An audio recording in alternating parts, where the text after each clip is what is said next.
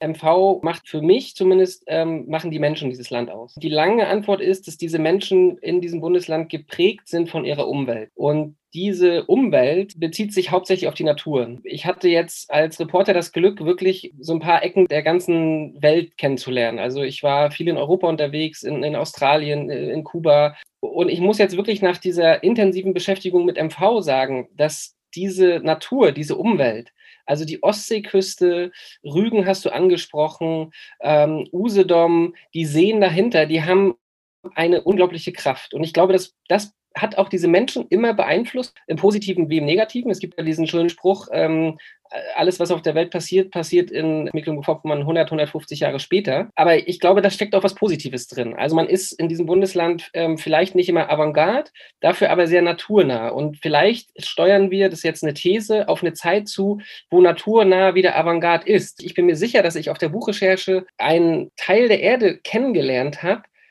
der etwas hat, was in vielen anderen Teilen der Welt nicht mehr vorhanden ist, nämlich diese Naturnähe, nämlich diese Seen, nämlich diese Steilküsten, die Ostseestrände, unberührte Natur. Und ich glaube, das wird in den nächsten Jahrzehnten noch ganz, ganz wichtig werden.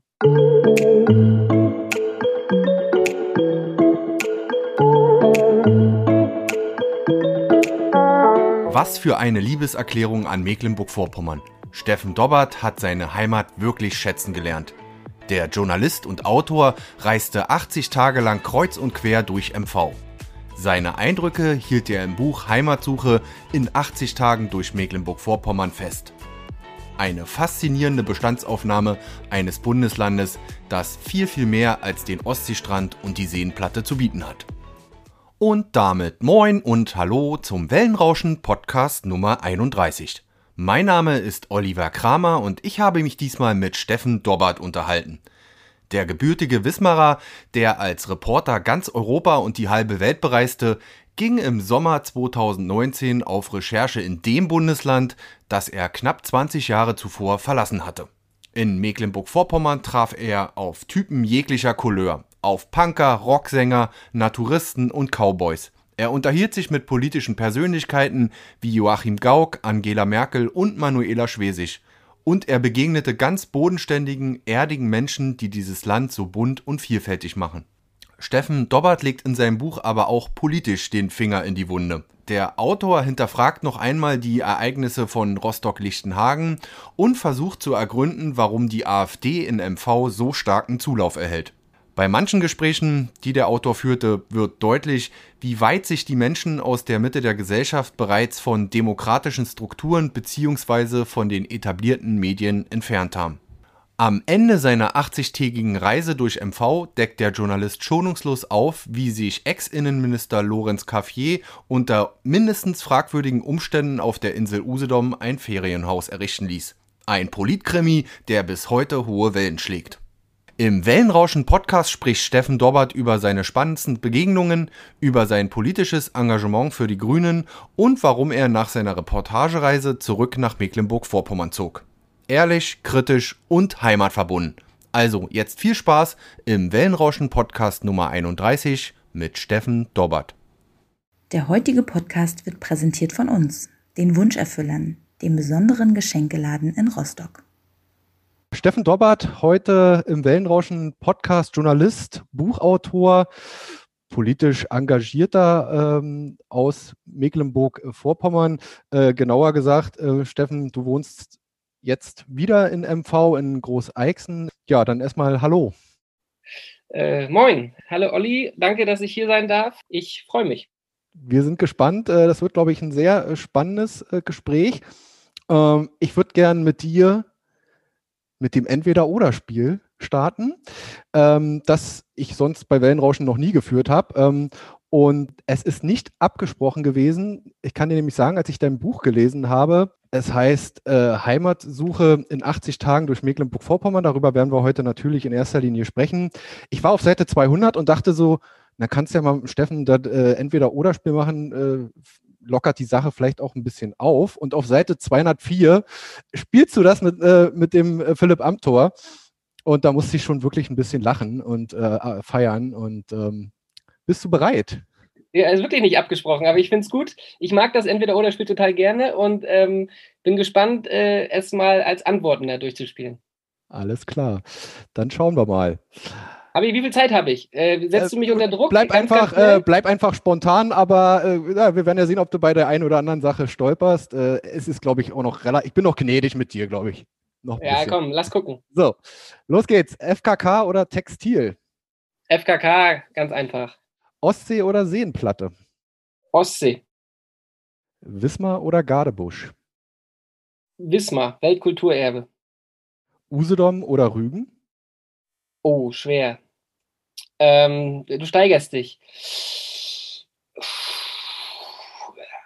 Uh, ah, ähm, Sag beides. Usedom. Okay. Usedom.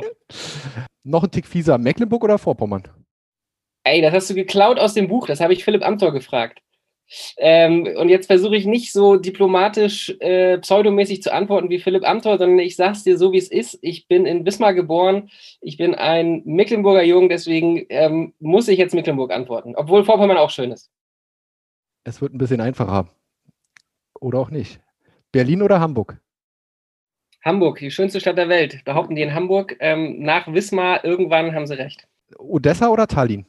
Vielleicht nicht vergleichbar? Oh, Odessa. Ich habe in Odessa äh, gelebt ein paar Monate und, und, also manche Leute sagen, es ist das Paris ähm, am Schwarzen Meer ähm, und es ist wirklich eine wunder, wunder, wunderschöne Stadt. Ähm, Odessa unbedingt.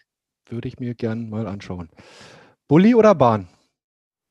Schwierig, schwierig. Du weißt, ich engagiere mich ehrenamtlich bei den Grünen. Äh, das, äh, langsam bekommen wir, ähm, also natürlich äh, Bahnreisen ähm, weil man beim Bahnreisen äh, nebenher ein Buch lesen kann, wie Heimatsuche, oder ein Buch schreiben kann, wie Heimatsuche. Also sind, viele Seiten sind auch dabei erfahren. Wenn man tatsächlich mal dahin will, wo die Bahn nicht hinfährt, das gibt es ja ähm, noch, dann Bulli. Kitesurfen oder Fußball? Uiuiui. Ui, Da, da, jetzt wird's, jetzt wird's ja hier Eider Daus. Ähm, also Kitesurfen liebe ich. Kitesurfen kann man aber nicht in der Mannschaft machen. Deswegen ist es für mich so schwierig. Also ich bin mal jetzt diplomatisch, weil ich drei Knie-OPs hatte und mein rechtes Knie äh, eigentlich schon seit drei Jahren nicht mehr fußballtauglich ist, laut Arzt. Ich trotzdem noch spiele, sage ich mal, ich muss mehr Kitesurfen. Willkommen im Club. Äh, bei mir ist auch schon das Knie hinüber. Diverse Male. Zeit oder Süddeutsche? Ach, die Zeit. Da habe ich so viele Jahre gearbeitet, muss ich jetzt sagen. Sport- oder Politikressort? Äh, das ist jetzt keine Entweder-Oder-Frage, weil ähm, äh, Politik ist eine äh, ist ein Teil, der überall drin steckt. Und das Sportressort bei Zeit Online oder bei der Zeit, was ich mit gegründet habe, ist sehr politisch. Deswegen ähm, schließt sich das nicht aus. Redaktionsstube oder Plenarsaal? ähm, Plenarsaal, da wird debattiert, finde ich spannender. Schwarz-Grün Ampel oder Jamaika? Wir reden jetzt vom Bund. Wir reden jetzt vom Bund. Ähm, also ich mag äh, Jamaika das Land, ja. Also du, äh, also weißt du, diese Reggae, diese Musik mag ich sehr. Ähm, äh, und bei Schwarz-Grün weiß ich gar nicht, was du meinst, ehrlich gesagt. Alles beantwortet. Danke dir. ja, sehr, sehr schön. Gut. Ähm, das mache ich normalerweise nicht im, im, in meinem Podcast, weil ich äh, gern äh, dynamisch einsteige und dass sich ähm, ein bisschen ergibt. Ich würde dich vielleicht trotzdem noch mal ganz kurz bitten, Steffen, dich mal vorzustellen für unsere Hörer, weil ja, ohne jetzt äh, andere da irgendwie anders zu behandeln, aber ähm, deine Vita doch schon recht umfangreich ist. Ähm, vielleicht kannst du mal kurz ein paar Sätze sagen, was du so machst und dann würden wir auch mit dem Buch direkt einsteigen. Eieiei, das ist natürlich immer schwierig, wenn der Esel über sich selbst reden muss, aber ich äh, versuch's mal. Ähm, ich mache das mal so. Ähm, biografisch kann man sagen, ich bin 1982 in Wismar geboren. Wir haben ja gerade schon über Wismar gesprochen. Bin sozusagen acht Jahre DDR sozialisiert, ähm, habe in Gardebusch mein Abitur gemacht, habe danach in Lübeck und Finnland studiert, äh, mein erstes Studium war Wirtschaftswissenschaften und wollte dann, mein Traum war es immer, Journalist zu werden und habe dann verschiedene Stationen durch in Hamburg ähm, bei einem Monatsmagazin, ähm, habe in München bei der Süddeutschen Zeitung gearbeitet und ähm, ich glaube so 2007, 2008 bin ich zur Zeit gekommen und habe da in verschiedenen Redaktionen gearbeitet, ähm, habe das Sportressort mit aufgebaut und geleitet ein paar Jahre lang, bin dann ins Politikressort gewechselt. Also ich bin, ähm, ich weiß gar nicht, zwölf Jahre oder so, äh, muss ich mal nachrechnen, Journalist. Und ich habe ähm, irgendwann nochmal studiert, Europawissenschaften. Ähm, das ist, glaube ich, so drei, vier Jahre her, weil ich ähm, als Journalist die Chance hatte, in der Ukraine die Revolution mitzuerleben, also die Euromaidan-Revolution. Und das hat mich echt wirklich nachhaltig verändert. Also ähm, wenn man sieht, wie Leute für Werte oder Ideale auf die Straße gehen und sogar ihr Leben riskieren und das sogar hergeben, dann beeindruckt einen das. Und da musste ich zwei, drei Jahre danach nochmal studieren, weil ich wissen wollte, warum gehen Leute mit EU-Fahren auf die Straße und lassen sich dafür abschießen. Deswegen dieses zweite Studium. Und ähm, jetzt bin ich auch gleich durch. Was für mich noch wichtig ist, biografisch, war das Jahr 2019, weil in dem Jahr habe ich dieses Buch, über das wir ja reden wollen, recherchiert. Das nennt sich Heimatsuche in 80 Tagen durch MV. Und das hat mich echt überrascht, weil ich dachte, ich mache mir mal eine, eine, bunte Zeit. Also ich nehme mal einfach Zeit und fahre mit dem Bulli durch äh, dieses Bundesland und erforsche den Heimatbegriff und habe festgestellt, dieses MV ist ganz schön geil und ich weiß ganz schön viel über dieses Bundesland nicht. Und danach bin ich wieder hergezogen. Also jetzt schließt sich der Kreis, jetzt wohne ich auf einem kleinen Dorf in der Nähe von Wismar und bin ja hier aktiv und freue mich. Vielen Dank äh, für die Vorstellung und da können wir quasi nahtlos äh, dran anknüpfen. Ich denke mal, es war ja auch kein äh, Ad-Hoc-Entschluss, äh, einfach sozusagen die äh, Koffer mit deiner Familie in Berlin zu packen und äh, aufs Dörp zu ziehen. Ähm, da auch, wo deine, die Wurzeln deiner Familie sind, aufs Grundstück deiner Großeltern nach Großeixen. Ähm, das war, glaube ich, im vergangenen Jahr. Ne? Und ähm, erzähl mal, wie es euch aktuell geht. Ähm, ist es aktuell schon ein Gefühl von angekommen sein oder vermisst du schon wieder so ein bisschen die Großstadt? Äh, ja, äh, also aktuell, ich, weiß ja nicht, äh, wann die Hörer sich diesen Podcast anhören, aber aktuell ist es so, dass in Großeixen nachts so minus 10 Grad, minus 15 Grad sind, ähm, dass es verdammt scheiße kalt ist, ähm, dass die Sonne viel zu wenig scheint und ähm, dass so ein Mini-Dingsbums, so ein Virus, für mich gefühlt ähm, das halbe Leben ein bisschen lahmlegt. Ähm, und ich würde jetzt äh, lügen, wenn ich dieses ähm, euphorische Heimatgefühl, was mich dazu getrieben hat, dahin zu ziehen, wenn ich das jetzt dieser Tage jeden Tag äh, zu jeder Uhrzeit fühle. Also momentan ist es echt hart. Ähm, ich bin auch, meine ähm, Freundin oder Verlobte hat immer noch eine Wohnung in, in, Berlin. Das heißt, ich bin auch schon einmal ein paar Tage geflüchtet, ähm, weil äh, das Urbane einer Großstadt manchmal auch Vorteile hat. Ähm, aber ich bin happy. Also ich bin happy, in diesem Dorf jetzt zu leben und auch so ein Winter, wo man Holz hacken muss ähm, und wo so, naja, wo der Kater vor dem Fenster steht und das weiße Fell äh, sich mit Schneeflocken mischt, hat auch was Schönes. Aber vermisst man nicht vielleicht doch mal dann manchmal den Kinobesuch äh, den, und den Kneipenbesuch, der ja ohnehin gerade nicht möglich ist, aber ähm, dieses Großstadtfeeling, was du angesprochen hast? Ja, also ähm, ich weiß noch, jetzt muss ich ein bisschen anekdotisch antworten, also ich weiß nicht mehr, wann das war, aber irgendwann, da war ich ein kleiner Junge, das muss, glaube ich, in der Schule gewesen sein, da hat, glaube ich, der Lehrer mal gefragt, seid ihr Stadtmenschen oder seid ihr Landmenschen? Also man, man, wenn man will, kann man ja unterscheiden zwischen diesem ländlichen Leben und dieses in diesen großen Städten. Und ich weiß, dass ich damals in der Schule oder wo das immer das war, keine richtige Antwort hatte. Also ich konnte nicht eindeutig sagen, das ist es. Und jetzt habe ich in meinem Leben wirklich viele, viele Jahre in München, in, in Hamburg, in Berlin, in Innenstädten gelebt und kenne dieses, was du ansprichst. Also diese Möglichkeit, man kann vor die Tür gehen und dann hat man so vier, fünf Kinos zur Auswahl, Programmkinos. Ähm, man geht da dann nie hin, aber man hat das, man könnte es machen, genauso mit den Theatern und mit den Bars und Kneipen. Und dieses Gefühl, äh, ähm, das vermisst man natürlich, wenn man in so einem Dorf wohnt, wo wir jetzt, wo es äh, noch nicht mal eine Tankstelle oder ein Späti oder irgendwas gibt. Aber ähm, das Leben ist ja deswegen so schön, weil es abwechslungsreich ist. Dafür gibt es halt auf dem Land Sachen, die es halt in der Stadt nicht gibt. Und die sind, so älter ich, also je älter ich werde, desto mehr lerne ich diese halt schätzen. Und das äh, ist halt die Natur. Das ist häufig so, dass man in seinen wilden Jahren dann eben raus will und wegzieht und äh, ja, das schöne Leben genießt und dann mit dem Alter, Anführungszeichen, so alt sind wir ja noch nicht, ja, ich weiß nicht, wie alt du bist, aber wir sind auch wild im Herz. Also ähm, es gibt so einen Film über Monchi, der im Film auftaucht, also der im Buch auftaucht. Ähm, ich glaube, der heißt Wildes Herz und das trifft es ganz gut. Also das sollten wir uns bewahren. Lass uns einsteigen in dein Buch. Ähm, du bist auf Heimatsuche gegangen, ähm, vielleicht zum Hintergrund, das kannst du ja gleich nochmal erzählen, bist äh, 2002 oder 2000 weggezogen. Da gab es auch ein Schlüsselereignis. Ähm, ja, bist jetzt auf, hast dich auf die Suche begeben, in 80 Tagen quasi Mecklenburg-Vorpommern nochmal völlig neu entdeckt, neue Seiten entdeckt, viele interessante Menschen kennengelernt, mal positive, mal weniger positive Erlebnisse gemacht und hast ähm, möglicherweise etwas über die Identität dieses Landes gelernt. Und deswegen steige ich schon mit einer relativ äh, tiefen Frage ein, wo wir nachher vielleicht eine Klammer drum machen können. Ähm, was glaubst du, was macht MV im Kern aus? Und gibt es ja diese Mentalitätsfragen, wie, wie, der Mecklenburger gestrickt ist. Ähm, konntest du da Erfahrungen sammeln? Konntest du da dir dein, ein Bild machen, was dieser Kern ist? Ja, also man kann darauf, glaube ich, eine ganz, ganz kurze Antwort geben und eine wirklich lange, nicht endende. Und die kurze wäre, ähm, MV macht für mich zumindest, ähm, machen die Menschen dieses Land aus. Also, ähm, und ähm, die lange Antwort ist, dass diese Menschen in diesem Bundesland geprägt sind von ihrer Umwelt. Und diese Umwelt ähm, äh, bezieht sich hauptsächlich auf die Natur. Also du hast ja vorhin entweder Oder-Spiel, äh, Seenplatte oder Ostsee angesprochen. Und ich hatte jetzt als Reporter das Glück, wirklich so ein paar Ecken der, der ganzen Welt kennenzulernen. Also ich war viel in Europa unterwegs, in, in Australien, in Kuba, in Indien.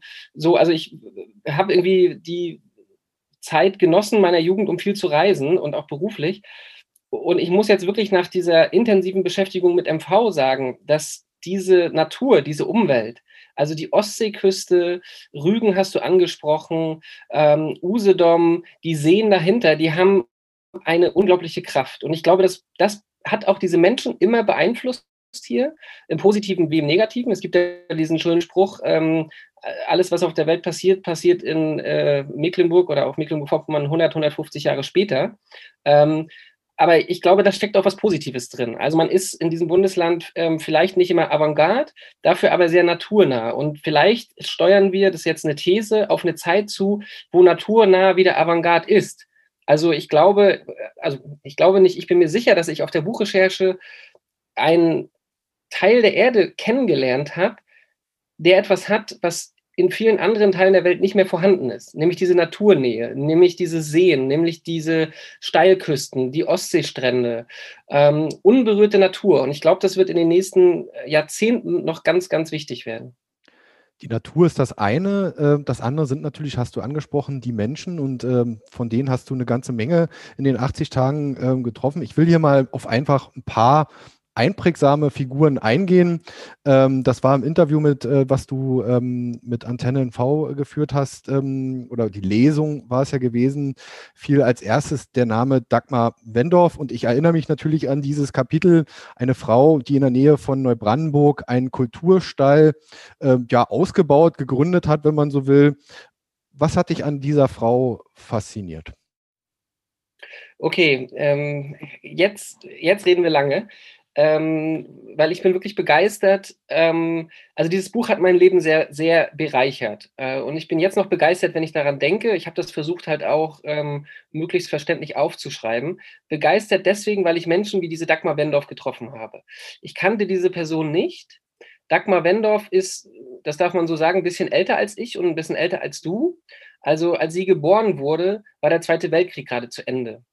Und ähm, sie hat mir halt ähm, an dem Tag, an dem wir uns getroffen haben, ihre Lebensgeschichte erzählt, ähm, was ich als unglaublichen Vertrauensbeweis empfunden habe. Und ihre Lebensgeschichte erzählt eigentlich ähm, das, was du zuerst äh, angesprochen hast, erzählt eigentlich auch die Geschichte von Mecklenburg-Vorpommern so ein bisschen. Weil Dagmar Wendorf war eine sehr engagierte Person, die ähm, als ganz kleines Kind halt das Ende des Zweiten Weltkrieges erlebt hat. Also ihre Mutter wollte sich, so wie damals viele Leute in der Mine in Neubrandenburg, selbst das Leben nehmen, weil sie Angst hatte, nach dem Zweiten Weltkrieg ähm, kommen russische Streitkräfte und da die Deutschen wirklich Kriegsuntaten begangen haben, gibt es sowas wie Rache. Und es gab ja dann die Massensuizide von Frauen, die Angst ähm, äh, vor der Rache der russischen Streitkräfte haben, die sich selbst umgebracht haben. Und Dagmar Wendorf wäre gestorben im Alter von zwei Jahren, wenn ihre Mutter, die schon auf dem Weg in, äh, ins Wasser war, um sich zu ertränken, nicht aufgehalten worden wäre von einem russischen Soldaten, der in die Luft geschossen hat, gesagt hat, ihr spinnt ja wohl, ihr Weiber, raus da.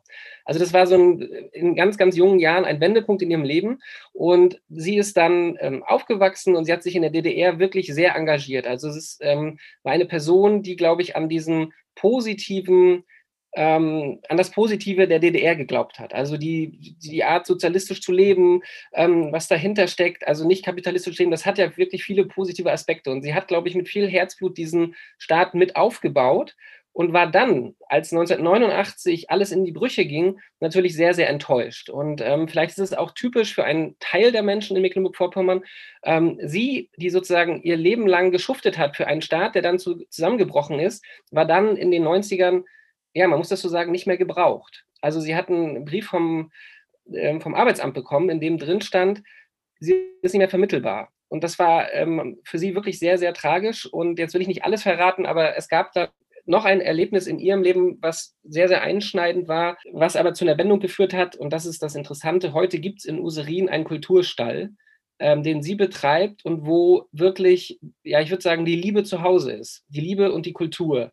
Ähm, und das versuche ich im Buch zu beschreiben, was das heutzutage für ein Ort ist. Und ich glaube, man versteht es nur, wenn man diese gesamte Lebensgeschichte miterfährt sehr spannend, äh, um einmal da nochmal nachzufragen. Ich weiß natürlich, auf was du anspielst, das wollen wir jetzt auch nicht verraten, aber ähm, so kann man natürlich auch reagieren, äh, sich selbst aus dem Sumpf, aus dem tiefen Loch, in dem man dann steckt, nicht mehr gebraucht zu werden, wieder selbst rauszuziehen und äh, was Eigenes dort äh, zu entwickeln in einer, ja, kann man sagen, strukturschwachen Region.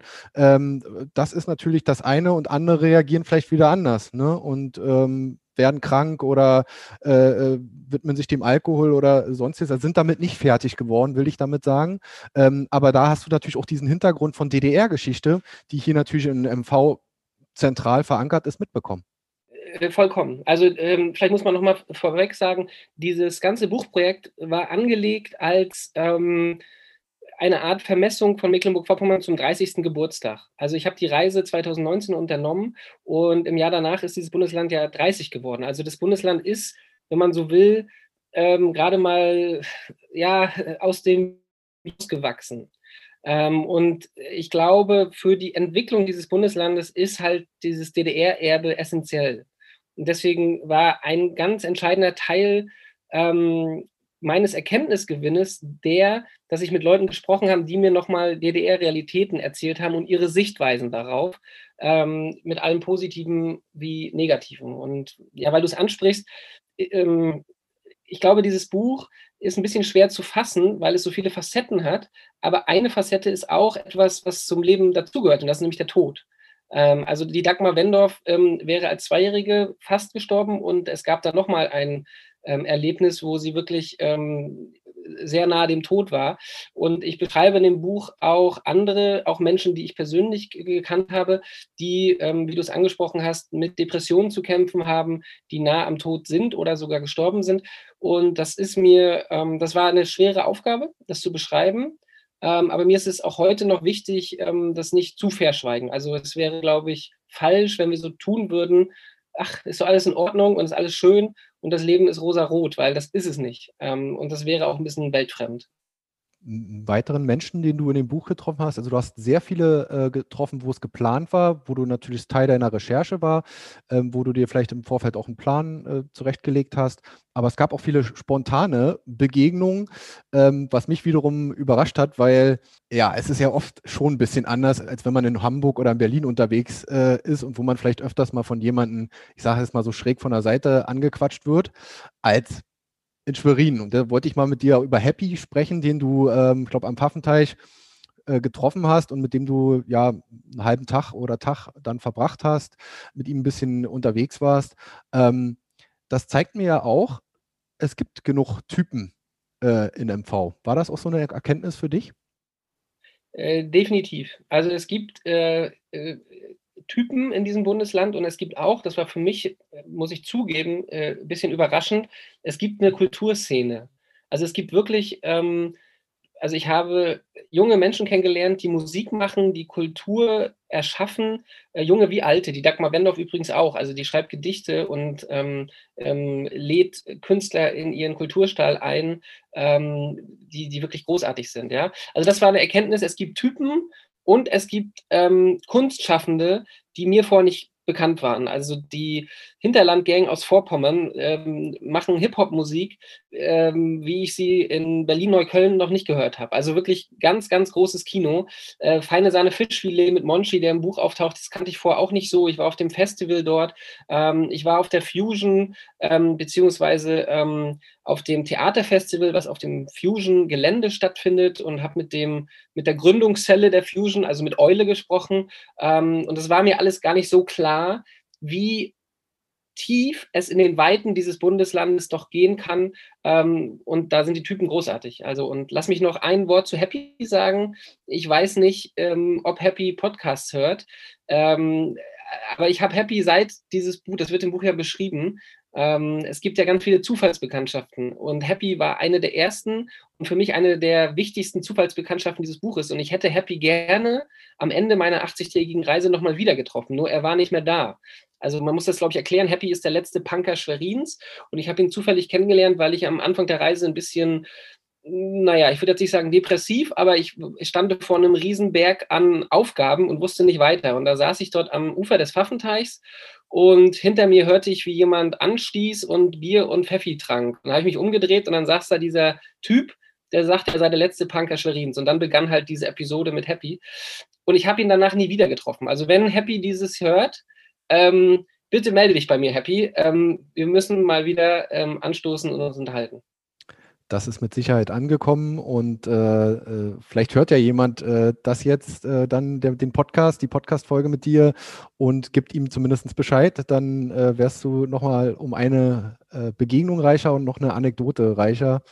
Ähm, du sprachst es ihm gerade. Ich würde ihm auch ja. gerne, nur um das, ich habe sozusagen allen Menschen, die in dem Buch auftauchen, ein Exemplar geschickt ähm, und das würde ich auch gerne Happy machen. Ähm, nur mir fehlt da also das, das ist echt fingerspitzenmäßig äh, ein bisschen heikel. Ich wollte ihn äh, wieder treffen, das wird im Buch auch beschrieben, nur wir haben die Telefonnummer nicht ausgetauscht. Und dann habe ich ihn gesucht und ich habe ihn nicht gefunden. Und äh, ich bin auch danach jetzt so oft in Schwerin durch die Gegend gelaufen. Ähm, also ja, ich wäre so, super dankbar. Meldet euch bei dem Podcast-Host äh, oder bei mir, wenn ihr das hört und Happy kennt. Du hast eben selber noch mal so ein bisschen äh, ja, die Typen angesprochen und einer, der natürlich eine etwas ähm, größere Rolle in dem Buch spielt und ähm, ja, ja, ein leichter roter Faden auch ist, ist natürlich Monchi, äh, der Frontmann der Band Feine Sahne Fischfilet, ähm, den sicherlich auch viele hier in MV kennen. Und ich will einmal eine Stelle in dem Buch vorlesen, über den ähm, relativ am Ende dann ein Erlebnis von dir gewesen. Und zwar, ich kann nicht anders als mitzufeiern, während die Lieder, die die Alltagsprobleme im Hinterland Vorpommerns thematisieren, durch das bunte Publikum getragen werden, erkenne ich immer mehr, dass diese Band aus Vorpommern, die auf der Bühne heute Nacht alles gibt, in diesem Land mehr gegen Rassismus getan hat, als alle Sonderstaatssekretäre für Vorpommern zusammen da steckt natürlich auch eine Geschichte in. Du warst auch nochmal auf einem Konzertbesuch und hast da dich auch nochmal so ein bisschen treiben lassen, vielleicht auch Revue passieren lassen. Versuch mal zu beschreiben, worin dieser Verdienst von Feine Sahne besteht, die ja aus einer Region kommt. Äh, das hast du ja nun auch äh, trefflich in dem Buch beschrieben, ähm, wo die AfD ziemlichen Vorlauf, äh, Zulauf hat. Ja, genau, man muss das erklären. Das ist ziemlich am Ende des Buches und ich äh, war wirklich zufällig. Ähm, äh, auf diesem letzten Konzert von Feine, Feine Sahne Fischfilet in Rostock, bevor sie sich in so eine Pause verabschiedet haben. Und ähm, da habe ich genau das empfunden, was du gerade vorgelesen hast. Und am Tag davor, nee, an dem Tag selbst, ähm, war der AfD-Flügelparteitag auf Rügen. Und dort war ich ähm, und habe versucht, äh, dort reinzukommen. Und genau, das wird näher im Buch beschrieben und bin dann abends äh, bei diesem Konzert gelandet. Und da ist mir wirklich so ein Licht aufgegangen. Also ich kannte vor der Reise Monchi nicht persönlich. Ich hatte von Feine seine Fischfilet mal so am Rande gehört, aber ich habe erst durch diese Buchrecherche begriffen, was er und seine Freunde und ähm, ich glaube, Feine seine Fischfilet steht inzwischen für ja, fast eine, eine Bewegung, würde ich vielleicht ein bisschen zu viel gesagt, aber ähm, ich habe ganz viele Leute getroffen, die kennen diese Musik und die kennen vor allem die Haltung dahinter. Nämlich, dass selbst wenn man in einer abgefuckten Region lebt, ja, wo, wo, äh, es wird in einem Lied ja auch beschrieben, wo, wo die Häuser werden verkauft, ähm, die Kulturstätten werden geschlossen, ähm, es ist wirklich Hinterland, äh, abgefucktes Hinterland. Selbst dann muss man sich nicht rechtsradikalisieren. Und ähm, das ist, glaube ich, etwas, wofür, was man so leicht sagt, jemand wie ich, der im Jahr 2000, 2001 dieses Bundesland verlassen hat, ähm, aber der ehrlich gesagt nichts dafür, ich habe dafür nichts getan. Ja? Also ähm, Monchi ähm, kommt aus Yamen, auch ein Ort, der im, im Buch ausführlich beschrieben wird. Ähm, und diese Ecke von MV war, glaube ich, viele Jahre lang äh, Ödnis. Und diese Band hat zwei Sachen gemacht. Sie hat erstens sich selbst zugetraut, geile Musik zu machen und hat einfach damit angefangen, hatte damit Erfolg. Und zweitens hat sie sich dann, ähm, das hätten, hätte auch dabei bleiben können, immer gerade gemacht ähm, gegen Nazis und Rechtsradikalismus. Und ähm, ich weiß, das wird im Buch beschrieben, wie schwierig das war. Also ähm, bis hin zu ähm, gewalttätigen Drohungen und so weiter und so fort. Also es ist kein leichtes Thema. Und ich glaube, ähm, nur noch ein Satz, Feine Sahne Fischfilet ähm, haben auch ganz viel Gegenwind bekommen von der Landesregierung. Also ähm, gerade das Innenministerium hat sie sehr diskreditiert und meine Erfahrung ist, nur meine Meinung, ähm, die müssten eher ausgezeichnet werden, weil ähm, das bedingt sich durch unsere Geschichte und durch unsere Verfassung, dass wir eigentlich auf dem rechten Auge nicht blind sein müssten. Ähm, und dieses Thema Rechtsradikalismus, ähm, die Akzeptanz der AfD ist ein Sonderthema, aber ähm, ich habe in dieser Reise gelernt, dass Menschen wie Monchi und die Musik von Beine Sahne Fischfilet wirklich ihren Dienst erwiesen haben. Ja? Und jetzt zur Werbung. Der heutige Podcast wird präsentiert von uns, den Wunscherfüllern, dem besonderen Geschenkeladen in Rostock. Du suchst ein ausgefallenes Geschenk für den besonderen Anlass? Dann bist du bei uns, den Wunscherfüllern in der Rostocker KTV, genau richtig. Wer den Geschenkeladen in der Doberaner Straße 160 das erste Mal betritt, gerät wahrlich in Staunen. Die ungewöhnliche Einrichtung im Stil eines Tante-Emma-Ladens und das warme Ambiente laden dich zum genüsslichen Stöbern und Verweilen ein. Auch das Geschenkesortiment ist einzigartig. Ob regionale Produkte wie Honig, Bioseife und Kinderbücher oder internationale Highlights wie portugiesisches Salz oder handgeschmiedete Scheren aus England. Du findest bei uns, den Wunscherfüllern, garantiert das Geschenk für deine Lieblingsmenschen. Besonders viel Herz legen wir, die Wunscherfüller, vor allem in unsere eigens produzierten Produkte wie Kaffee, frisches Nussmus, Gin oder Honig immer mit dem Fokus auf Qualität und Nachhaltigkeit. Also, wenn du ein besonderes Geschenk für den nächsten Geburtstag suchst oder als Firma deine Kunden und Mitarbeiter überraschen willst, dann schau bei uns den Wunscherfüllern in der Duberaner Straße 160 vorbei. Auch Online-Bestellungen sind möglich unter www.wunscherfüller.eu. Wir freuen uns auf dich. Ich würde noch mal so ein paar äh, Typen jetzt äh, einfach aufzählen, will vielleicht auch damit ein bisschen äh, bei den Hörern Lust wecken, ähm, die du getroffen hast. Ähm, da ist zum einen der Jan Trettin, der letzte Cowboy von Mecklenburg-Vorpommern, wenn ich das so richtig äh, verstanden habe. Und was mir persönlich, das hat ja, jeder hat ja ein anderes Empfinden, wenn er ähm, die einzelnen Kapitel liest. Äh, bei mir so ein bisschen hängen geblieben ist, ist der Silvio Witt, der Bürgermeister von Neubrandenburg. Ich habe mal da ein bisschen nachrecherchiert, der ist ja ja, mit 36 äh, war er damals, also 2015 Bürgermeister äh, geworden, äh, wurde gewählt. Ähm, ja, ist ein völliger Quereinsteiger gewesen in die Politik ähm, und hat sich auf Anhieb durchgesetzt. Und das fand ich ziemlich ähm, beeindruckend, auch für das, was er steht. Mhm. Ja, vielleicht die Frage da anschließend, äh, sind das die Typen, Monchi haben wir eben gerade gesprochen, ich habe jetzt den mal so mit ins Feld geführt, die MV auch braucht. Also eben nicht die Weggucker, Wegducker oder eben Leute, die es einfach sagen, so ich probiere das jetzt einfach und versuche das. Äh, definitiv. Also gut, dass du das äh, Stichwort nennst. Also Silvio Witt ist wirklich ein Typ, ja. Also ähm, ich kannte das auch nicht äh, und die Geschichte, seine Geschichte ist ehrlich gesagt so verrückt wie die Geschichte von äh, Volodymyr Zelensky. Das ist der Präsident der Ukraine gerade. Also da ähm, war ich als Reporter sehr nah dran, als der ähm, von einem Komiker oder einem Entertainer, der nichts mit Politik zu tun hatte, ins Präsidentenamt gewählt wurde. Ähm, das war in der Ukraine unglaublich, also auf, auf, die ganze Welt hat gestaunt. Ähnlich ist es mit Beppo Grillo von der Fünf-Sterne-Bewegung in Italien, der ähm, erst ähm, Kunst und Kultur und Unterhaltung gemacht hat und dann eine ähm, Partei gegründet hat, ähm, die jetzt äh, bis vor kurzem in der Regierung war in Italien.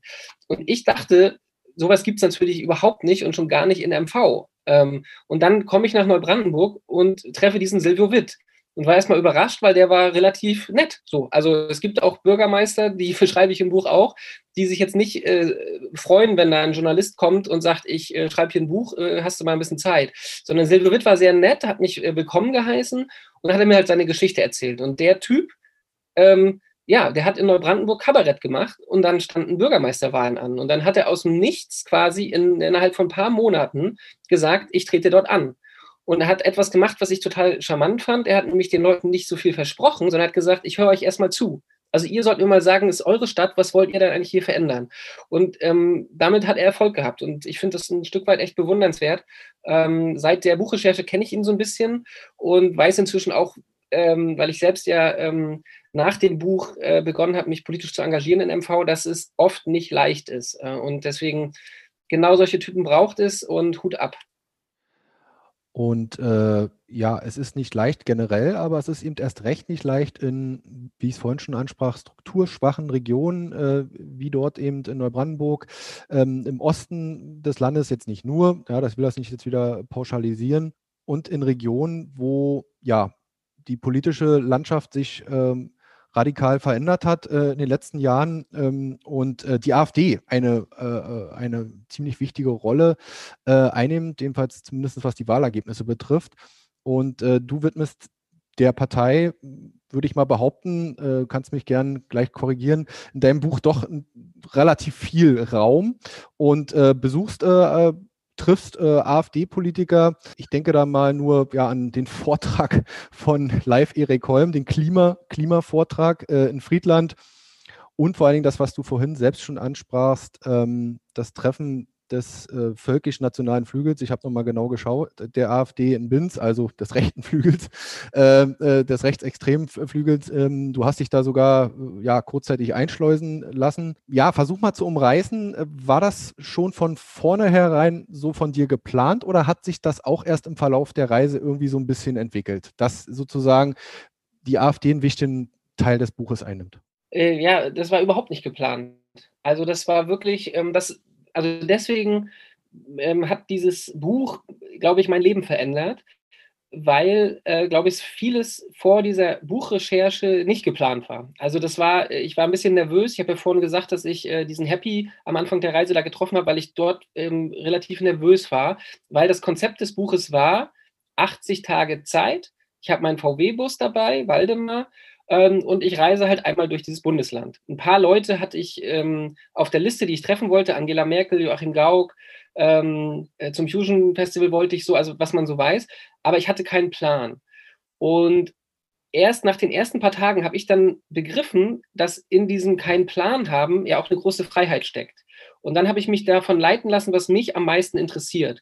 Und dann gab es eine Begegnung relativ am Anfang im Schweriner Schloss ähm, mit Armin Tebben. Und dort haben wir darüber gesprochen, ähm, über die politische Situation dieses Bundeslandes. Also der ähm, äh, ist der Direktor des Landtages, also der kennt wirklich die letzten Jahrzehnte und weiß, äh, welche Parteien dort vertreten waren und wie die aufgetreten sind. Und wir kamen auf die NPD zu sprechen und auf die AfD.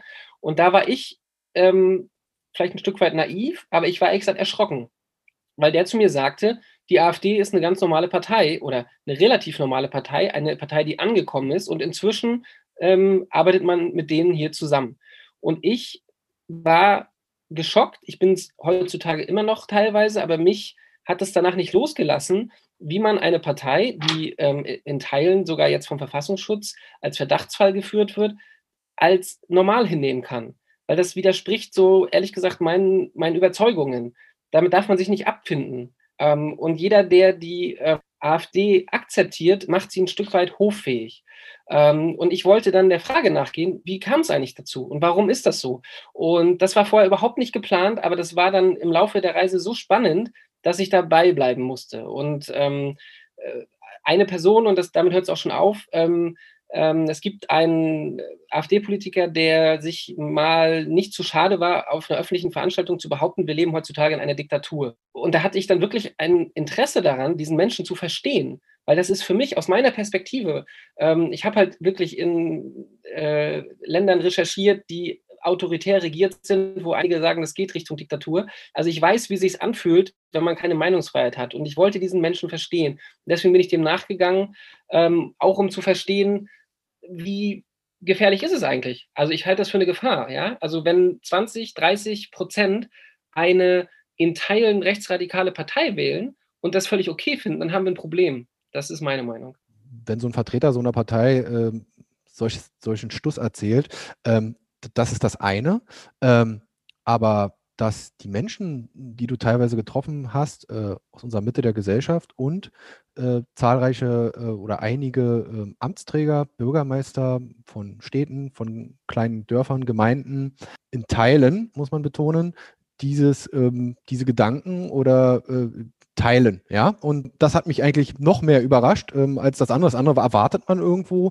Aber ähm, als Beispiel würde ich da den Bürgermeister von Jame nehmen, der seit 30 Jahren im Amt ist. Du zählst es auf, CDU-Kreistagspräsident und der dann da einfach so paar Sätze fallen lässt, die mich wiederum überrascht haben oder schockiert haben. Wie ging es dir damit? Weil, ich meine, es ist immer noch jemand, der hat ein CDU-Parteibuch und ich weiß nicht, ob er wusste, dass du das dann auch äh, veröffentlichst. Später, er musste ja auch irgendwo äh, eine Freigabe für das Interview gegeben haben. Also ich war relativ schockiert. Ja, ja, er wusste das. Also das wurde äh, aufgezeichnet, das Interview, und ihm war klar, ich bin ihm sozusagen auch ein Stück weit ähm, dankbar, dass er so offen geredet hat. Also ich glaube, ähm, das war dieses Glück, dass ich so viel Zeit hatte bei der Recherche. Also ich bin dort bei Leuten aufgetaucht und hatte halt Zeit. Und dieses Gespräch in Yamen mit dem Bürgermeister hat halt auch sehr lange gedauert.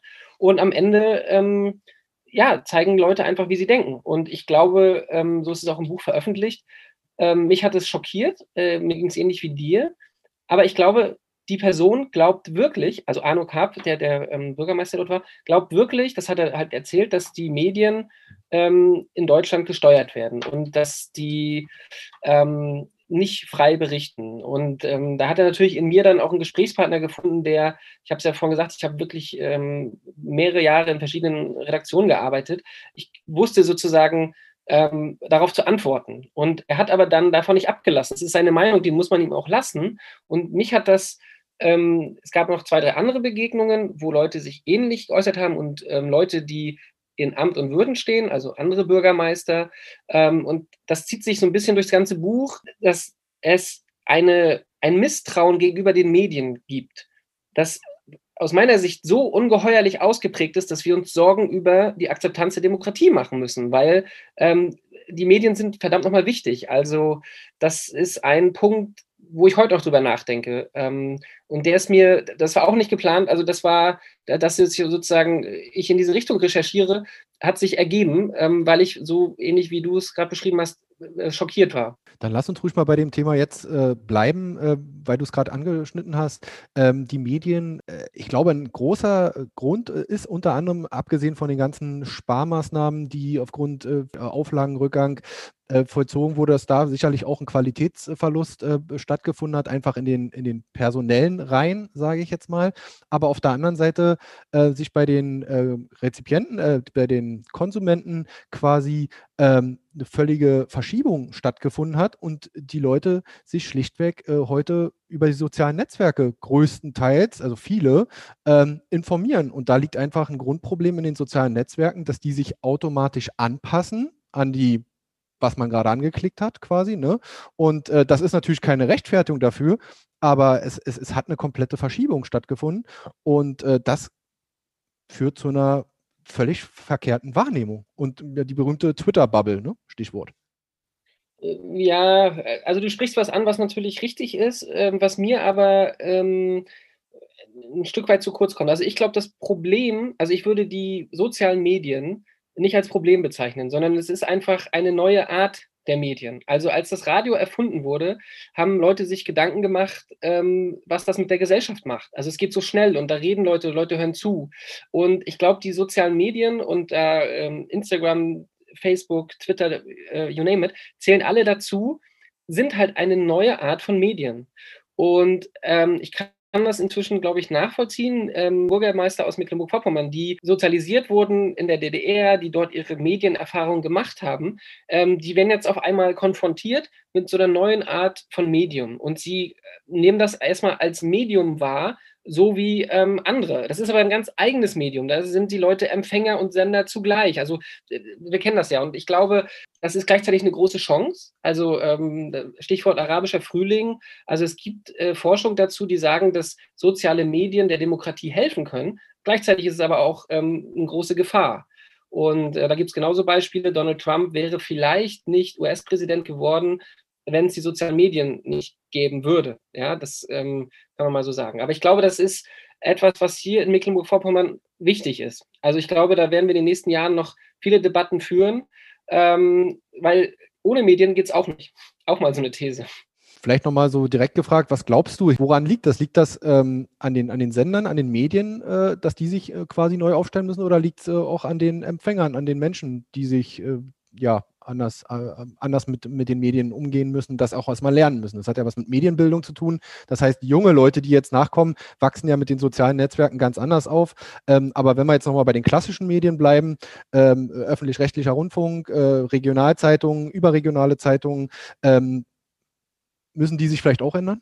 Also äh, grundsätzlich würde ich sagen, äh, Leben heißt Veränderung. Ja? Also wir werden, das ist wirklich allgemein gesprochen, wir müssen uns damit anfreunden, dass äh, nicht so bleibt, wie es ist. Das klingt jetzt ein bisschen ähm, nach ähm, Kalenderspruch, aber das ist so.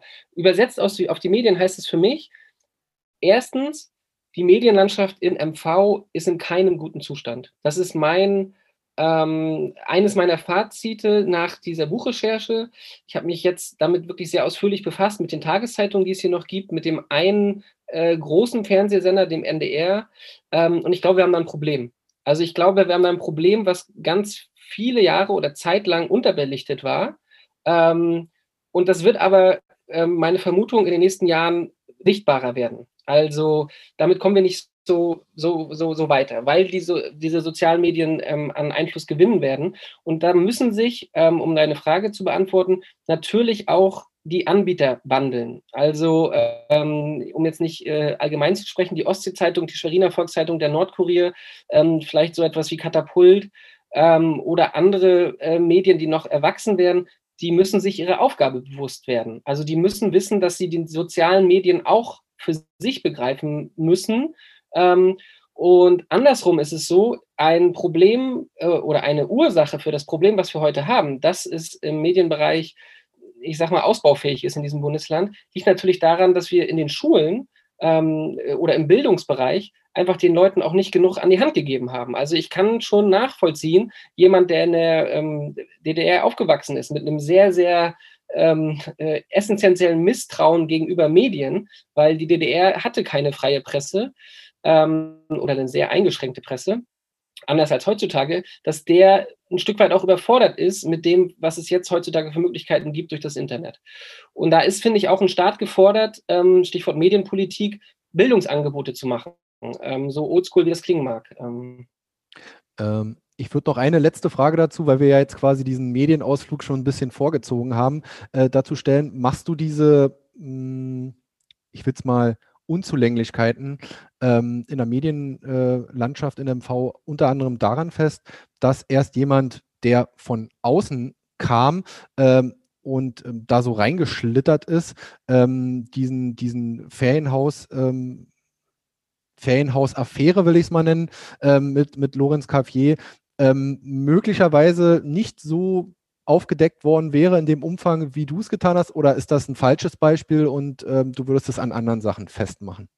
Also ich muss sagen, ähm, ich glaube, dieses Phänomen, äh, was ich gerade versucht habe äh, zu beschreiben, dass äh, meiner Meinung nach wir ein Medienproblem haben in MV, das ist mir, glaube ich, viel mehr bewusst geworden, weil ich daran nicht gewöhnt war. Ich habe mit ganz vielen Leuten gesprochen, die hier ewig äh, Jahre leben und die sagen, ja, das ist halt so. Äh, ist doch so, hier gibt es nur die eine Tageszeitung, ja, und, und die polarisieren und ähm, berichten fehlerhaft, das ist halt so, da haben wir uns dran gewöhnt und abgefunden. Und ich kam halt von außen ähm, und kannte, glaube ich, auch andere Gesellschaftsformen und Gesellschaften und ich habe dann festgestellt, nee, Leute, das ist nicht normal. Also um es am Beispiel zu erzählen, ähm, du hast das Wort ja Café aufgeworfen. Ich habe ähm, das war auch nicht geplant, aber ich habe sehr ausführlich ähm, zu Lorenz Caffier recherchiert und habe festgestellt, ähm, er und sein Kumpel auf Usedom haben dort äh, Dinge, die man durchaus als korrupt bezeichnen kann, angestellt. Ähm, so, äh,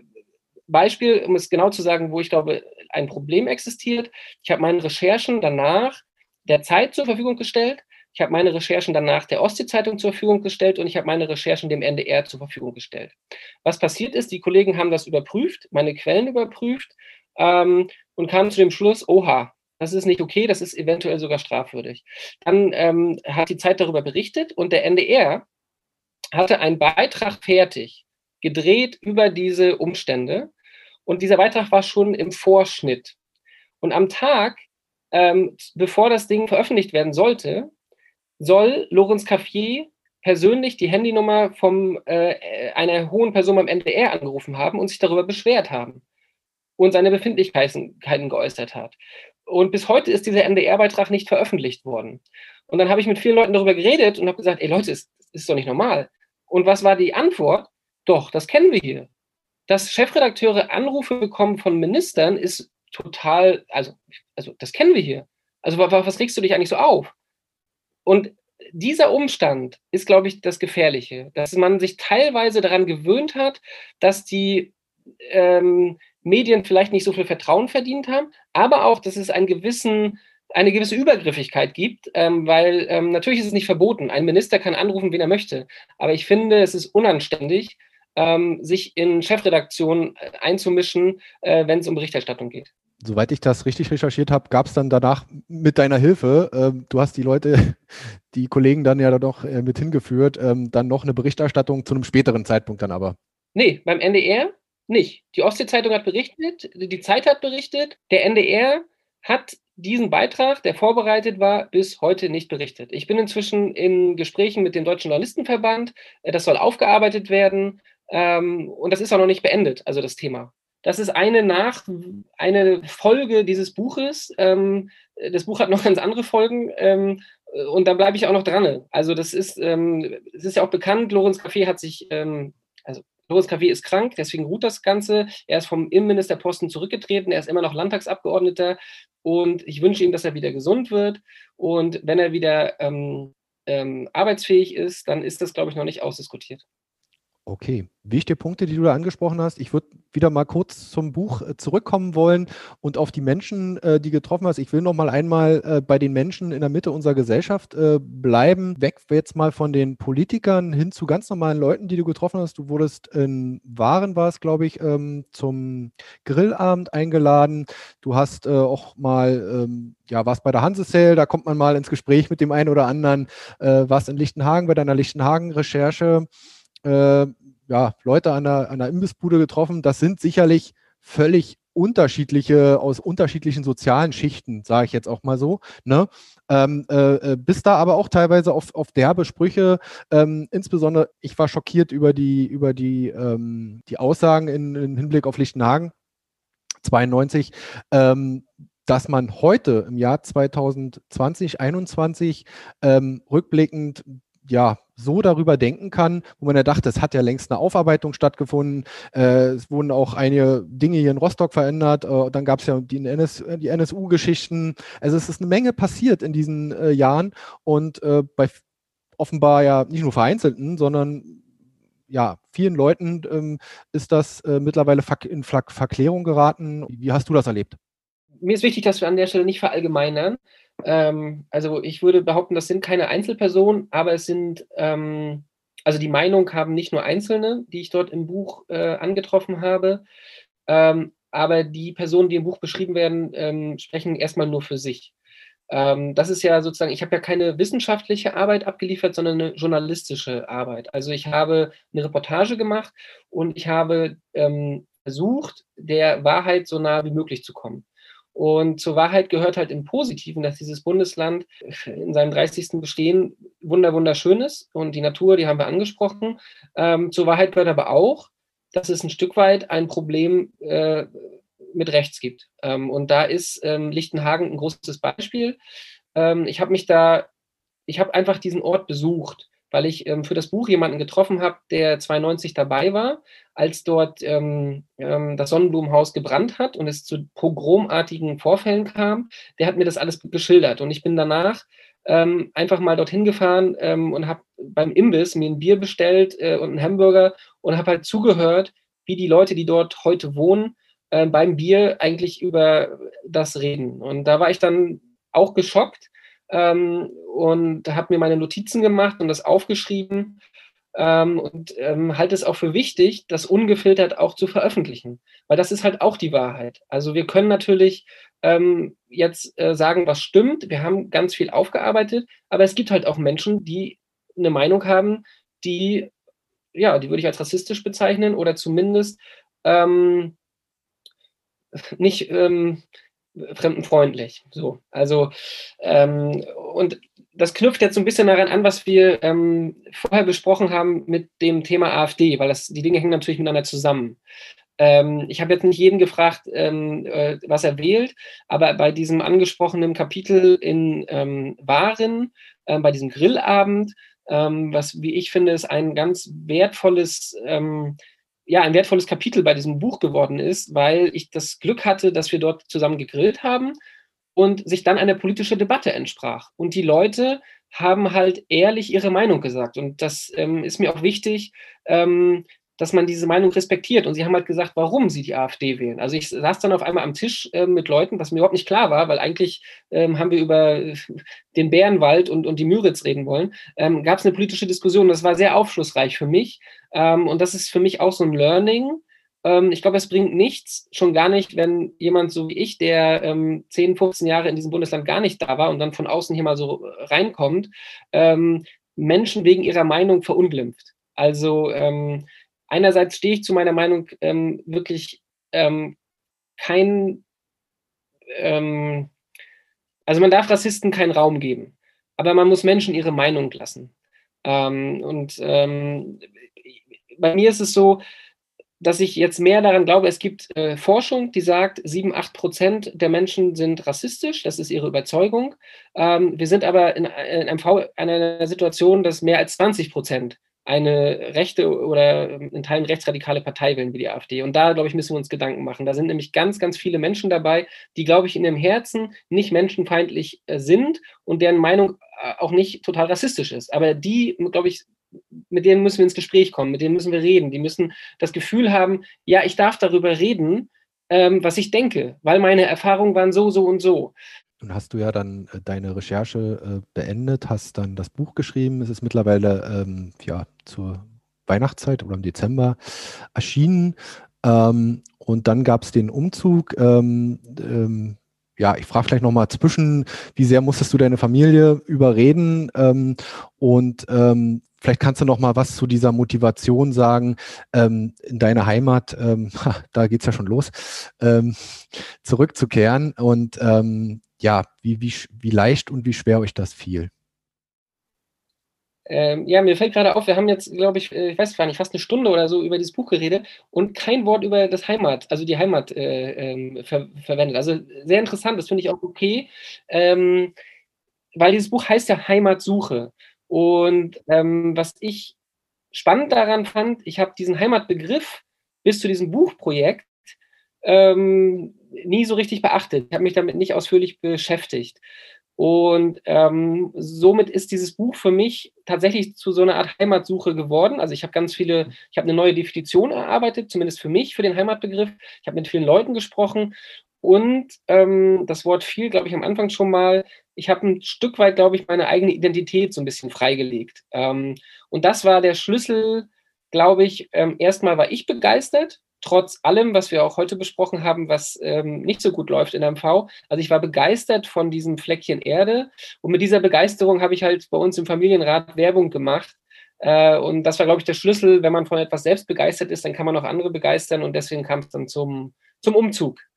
Dann lass uns noch ein bisschen bei dem Heimatbegriff äh, bleiben. Wie würdest du den für dich äh, definieren? Ich habe das natürlich auch im Interview mit, äh, mit bei der Lesung mit Antenne MV ge ge gehört. Vielleicht kannst du das nochmal so ein Stück weit für dich umreißen, aus der Erfahrung auch heraus äh, dein, der letzten ähm, Monate. Ähm, ich glaube, wichtig ist, dass es nicht, dir ist es wichtig, dass es nicht fremdbestimmt ist und dass man für sich selbst diesen Heimatbegriff festlegen sollte. Genau, damit hast du es eigentlich schon gesagt. Also das ist das, die, die, die Quintessenz für mich ist, dass wir den Heimatbegriff nicht Leuten überlassen sollten, die ihn nutzen wollen, um andere auszugrenzen. Ähm, also ähm, es gibt ähm, natürlich eine Geschichte des Begriffs. Die Nazis haben, Nazis haben ihn missbraucht. Ähm, er taucht auch heute bei Rechtsradikalen sehr oft auf.